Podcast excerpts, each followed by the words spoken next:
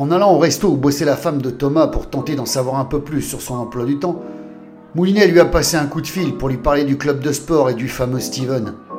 Mais pas de réponse.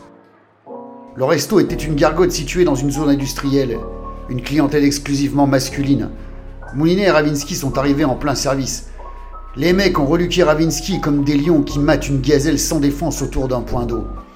Un serveur mal embouché avec une tronche qui ne revenait pas à Moulinet les a collés sur une petite table dans un coin merdique de la salle bruyante qui puait le graillon. Une table bancale qu'il a débarrassée à la va-vite en leur foutant de la flotte, des miettes et des bouts de frites partout sur leur bénard. Moulinet lui a demandé ce que c'était le plat du jour. Le serveur lui a craché sans les regarder tout en saluant un groupe d'habitués qui se barraient en reluquant Ravinsky comme un putain de dessert. C'est du veau maringot avec du riz. Moulinet l'a tiré par la manche pour qu'il le regarde en face.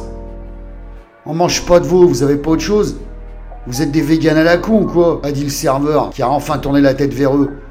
Je vous ai dit qu'on mangeait pas de veau, qui c'est qui a parlé de vegan ici à part vous Bon alors, y a quoi d'autre, assista Moulinet? Omelette, ça ira? Ouais, ça ira. Deux omelettes et deux whisky tout de suite. Ravinsky était mort de rien. C'était l'omelette la plus dégueulasse qu'ils avaient jamais mangée de leur vie. Ils n'y ont presque pas touché. En allant payer, ils ont tenté de demander au patron ce qui s'était passé avec la serveuse qui avait foutu le camp en plein service. Le type était aussi aimable qu'une porte de prison. Il a reniflé sa mort en comptant ses bifetons graisseux et leur a demandé si c'était des poulets. Moulinet a répondu que non. Le mec a dit que les informations étaient confidentielles et que si c'était pas des poulets, il leur dirait rien. Moulinet a dit qu'il allait passer deux trois coups de fil à des potes qui lui devaient des services et qui travaillaient à l'inspection sanitaire, histoire qu'ils viennent un peu fouiller dans les frigos, parce qu'à côté d'eux, le chef Etchebest de Cauchemar en cuisine allait être son meilleur pote. Le mec a ronflé un peu dans sa barbe et leur a demandé ce qu'il voulait savoir.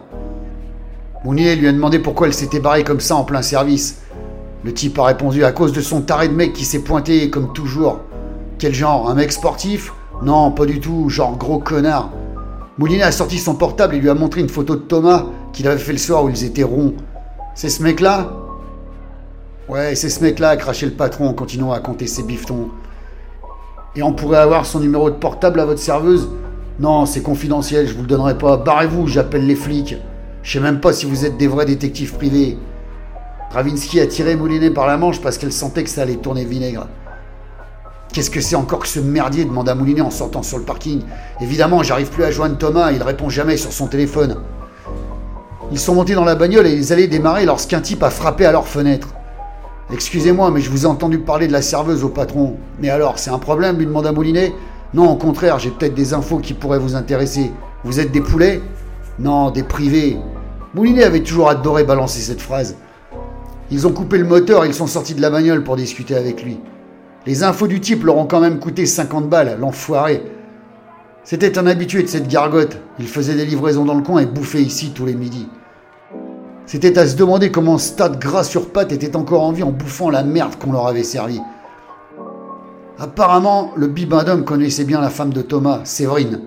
À l'écouter, Thomas dépensait tout le blé du ménage dans les courses de chevaux et autres paris. Une véritable addiction qui avait flingué leur famille.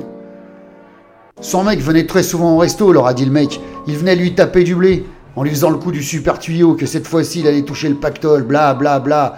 Et il finissait toujours par s'engueuler sur le parking, et elle, elle finissait toujours par leur filer tous ses pourboires.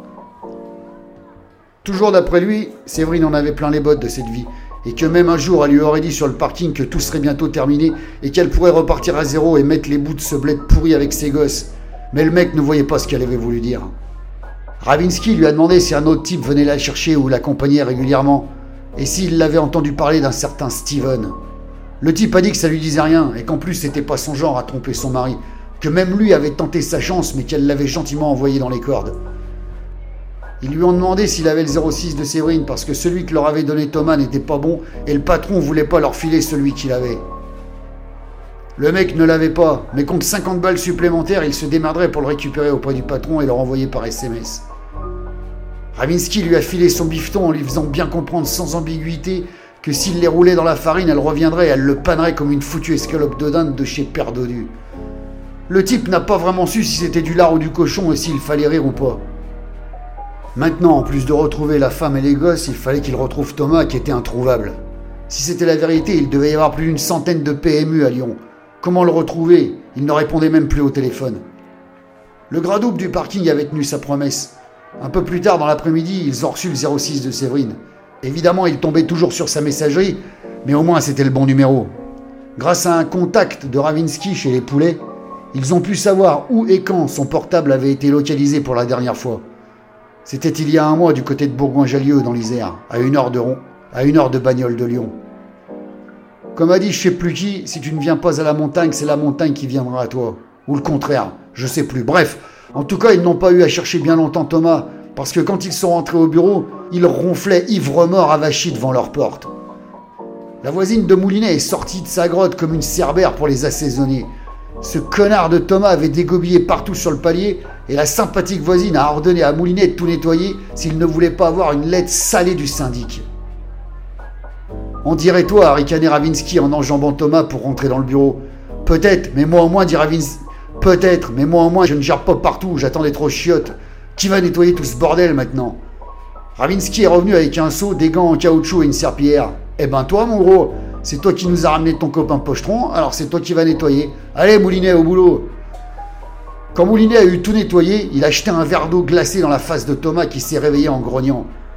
Avec Ravinsky, ils l'ont traîné dans la douche et l'ont lavé à l'ancienne, à l'eau froide, pour le réveiller et lui enlever cette odeur de gerbe dégueulasse. Cet abruti venait de vendre sa bagnole pour parier dans une course, et cette fois, il avait vraiment tout perdu. Une fois propre, ils l'ont un peu bousculé pour qu'il leur crache enfin la vérité. Quand il eut terminé de leur pleurer son histoire, Ravinsky a secoué la tête. Et vous avez attendu tout un putain de mois pour vous inquiéter Moi je vous le dis, votre femme et vos gosses ne sont pas partis de leur plein gré. Et j'espère qu'il n'est pas trop tard. Connard